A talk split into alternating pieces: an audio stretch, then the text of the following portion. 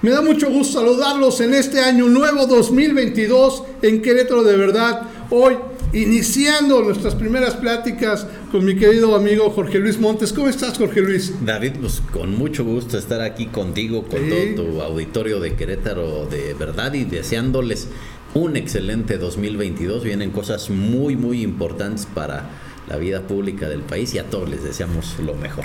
Y, yo creo que nos tocó esta transición complicada de más o menos por ahí del 10, 12, 11 de diciembre, si no mal recuerdo, de que el INE se puso difícil para querer hacer la revocación de mandato y dijo, pues bueno, sí habrán contado las piernas, pero no tengo dinero, ¿no? Y bueno, lo dijo ahí a la mitad. Y bueno, sí es un dime y direte entre que ellos no querían, y después leímos que la Suprema Corte de Justicia ordenó que sí lo tenía que hacer. Y bueno, ahí está. Y lo que queremos es que nos platiques, número uno, ¿se va a hacer? ¿Sí? ¿No? ¿Y bajo qué situaciones o circunstancias va a tener lo que hacer el INE? Por eso te invité, Jorge. Platícanos, por pues, favor.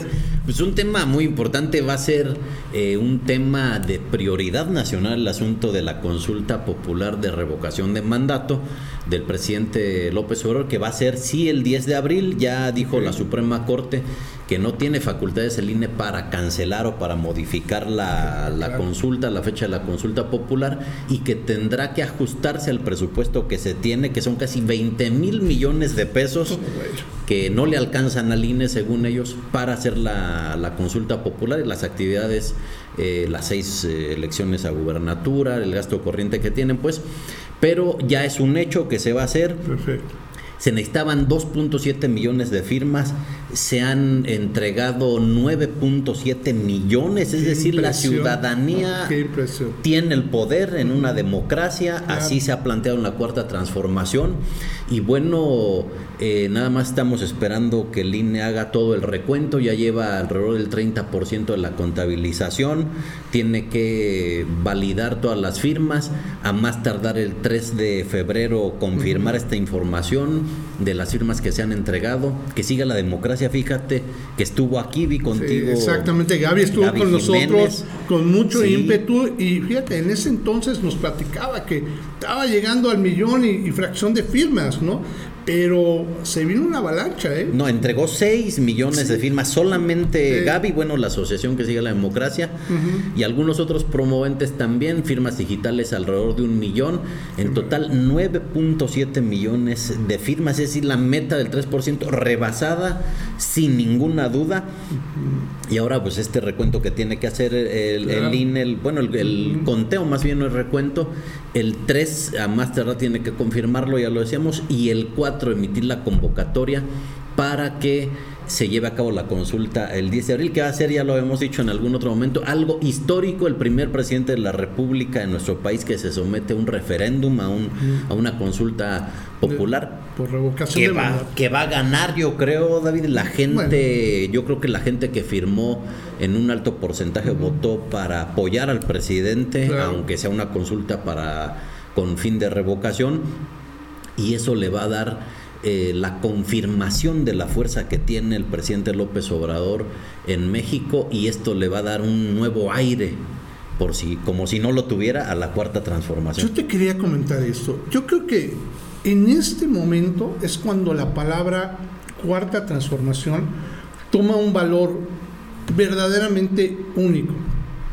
Y es que en realidad durante pues, años, décadas, no se había visto una democracia participativa, nunca se había entendido como tal. Siempre era hacerlo representativamente a través de la votación. Lo que hace eh, tanto la asociación como la misma gente, como a través de nuestras redes, yo veía como la gente me decía, David, ¿en dónde? ¿Cómo lo hacemos? ¿Queremos este, participar? Hubo una participación realmente ciudadana que a mí me sorprendió y me emociona al momento. Ahorita que lo estás diciendo, bueno, uno, como digo, es ciudadano de a pie y le emociona. Pues claro que yo también firmé muy emocionado y con ganas de que, de que firmas. Pero, ¿no es acaso este uno de los momentos más históricos posiblemente para México en donde eh, este concepto, digo, de la cuarta transformación toma un verdadero sentido. Sí, sí, por supuesto.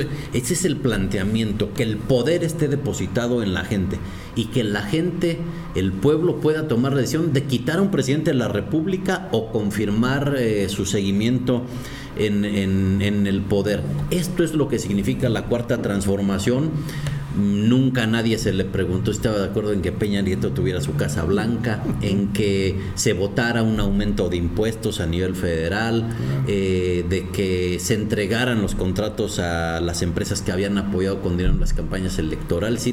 solamente era una representación y se amparaban los representantes diciendo la gente votó por mí y ahora todo lo que yo decida es sin cuestionamiento. Ahora no, ahora la gente sigue teniendo una participación, una posibilidad de decisión en estos temas como la consulta del presidente. Y también un aplauso verdaderamente para la ciudadanía. O sea, se buscaba lograr, si no más, más recuerdo, 2.8 millones de firmas, ¿es correcto? 2.7 millones, 2.7 millones de firmas. Vale, 9. Y, todavía, y de hecho, entiendo, ah, bueno, sí, se acabó el día 25, ¿verdad? El, este, la cantidad de firmas a entregar o hasta cuándo se puede entregar firmas? Eh, se puede entregar hasta el día 15 de diciembre. 15 de diciembre, ok. 24, 25 de diciembre. 25 de diciembre, se cambió. Sí, sí, sí, sí, yo andaba con esa duda. Entonces, el 25, hasta el 25 de diciembre estamos hablando que se lograron 9 millones de firmas, o sea, fue tres veces. 9 millones 700 mil. 9 millones 720 y tantas mil. Sí, o sea, fue una barbaridad. Para ponerlo en perspectiva de... El PAN tuvo alrededor de 8 millones de votos en la elección federal en, este año, en el ah, año pasado, en el 21. El PRI tuvo alrededor de 9 millones, si no me equivoco, y el PRD alrededor de un millón. Es decir, la ciudadanía, a través de las asociaciones civiles que firmaron fue una cantidad mayor con cero pesos en comparación de las votaciones. con las votaciones que tuvieron el PAN o el PRI o el PRD. Que esto fue, digo, yo vuelvo a echarle el mérito mucho a la ciudadanía porque efectivamente e, era sin dinero hacer esto, o sea, no es que pusieran una casilla, no es que la gente iba se acercaba, bueno, también la labor de, de gentes como Gaby, como esos los promoventes, de estarse acercando y que, que, tanta, o sea, qué tanto acercamiento podrían haber logrado. La verdad es que yo lo veo un acierto de la ciudadanía, un ímpetu de la ciudadanía por quererse volver esta democracia participativa, por hacer sentir que valía de algo su firma, y por eso yo creo que hubo tanta molestia cuando el INE dijo, no, no, mejor no la hacemos, y más aún cuando ya se habían entregado, ¿verdad? La cantidad de firmas que realizaba. Sí, sí, el INE resistiéndose como si fuera un opositor a la democracia cuando debiera ser un promotor de la democracia, con Lorenzo Córdoba, con Ciro, el otro consejero, que abiertamente eh, dicen no estamos a favor de la democracia. Había una, una promovente que tuvo 37 firmas irregulares, había entregado más de mil, dos mil firmas y entonces decidieron que se anulaba eh, la participación de esta promovente, es decir, acciones verdaderamente eh, antidemocráticas. Entonces, por eso la importancia y lo que viene ahora en el Congreso de una reforma electoral, donde entre otras cosas se reduzca el número de diputados eh, federales en, en 100, que haya una reforma también en todo el tema electoral y seguramente se estarán tocando temas importantes en el INE porque es un órgano que debe servir a la democracia, no obstaculizar la democracia. Además es un órgano que, digo, yo entendería está para servicio de, la ciudadanía, no de los políticos, ¿no? Entendería al menos eso, ¿no? Y bueno, a final de cuentas yo creo que qué mejor lección, y vuelvo a insistir, yo es que yo soy ciudadano, ¿no? Yo le vuelvo a aplaudir a la ciudadanía, una labor extraordinaria de parte de ellos, una labor extraordinaria de todos los promoventes, y también yo creo que una, un claro apoyo a las políticas del presidente López Obrador. O sea, esta idea de poner el y empezar por él, ¿eh? O sea, bien dicen, ¿no? nadie, nadie experimenta en boca ajena, ¿no? Él se lo puso a él mismo, dijo, ok, que empiece conmigo.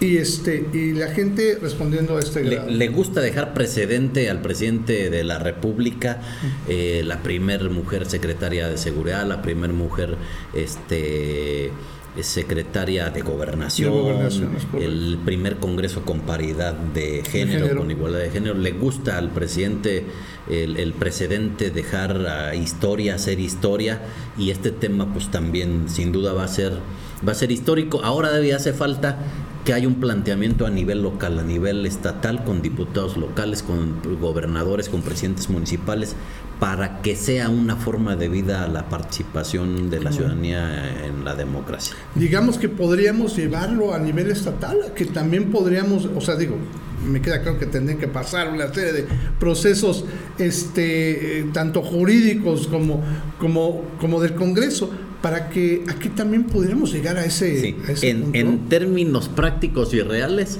Morena debe ganar la mayoría en los congresos para que se pueda aprobar también como en lo federal por Morena, en los congresos locales por Morena. Pues Porque si seguimos en el caso de Querétaro con una mayoría panista, con aliados, pues entonces vamos a ver obstaculizados todos estos temas que tan buen resultado le han dado al presidente de la República con este planteamiento de proyecto de nación, ¿eh? que esto esta consulta es una parte del proyecto de la cuarta transformación. Me queda claro. Pues bueno, Jorge Luis, no quedo más que emocionado y contento. La consulta por la revocación de mandato va, se va a realizar. Es un hecho. Es un hecho. No hay, ahora sí que no hay fuerza, como yo te decía hace un segundo, ¿no? Pues arriba de la Suprema Corte de Justicia de la Nación, no sé quién más vaya a poder impedir esto. Si ya lo dijo, es porque se hace y bueno, yo creo que para todos los que hicimos la firma, firmamos, invitamos a nuestros parientes y a nuestros amigos, no nos queda más que satisfacción en el corazón y estamos muy contentos de que haya sucedido eso. De que seremos parte de la historia de la cuarta transformación en México. Falta trámites, por supuesto, el conteo, que salga la convocatoria, que siguen los tiempos, pero el 10 de abril habrá que salir todos y todas como ciudadanos a participar. Si usted no quiere que siga el presidente, habrá que ir a votar porque no siga. Pero quienes sí queremos que siga el presidente, vamos a hacer más y tendremos que salir también a participar el 10 de abril en las casillas. Todavía falta ver también eso que determine el INE eh, con los recursos que tiene, que va a ser otro, otro tema, pero vamos a ir dando la batalla. Y yo te invitaré a que nos sigas platicando cómo va avanzando esto, porque yo creo que todos en este caso, vuelvo a insistir, los ciudadanos que participamos en esto, pues vamos a querer estar atentos de cómo, cómo se está dando. ¿vale? Con mucho gusto. Muchísimas gracias, Jorge Luis, por estar nuevamente con nosotros. Y amigos de Querétaro, de verdad, les pido que nos sigan en, nuestros, en nuestras redes sociales y a través de nuestro dominio, de nuestro sitio web, querétarodeverdad.mx. Que tengamos muy bonito día. Hasta luego.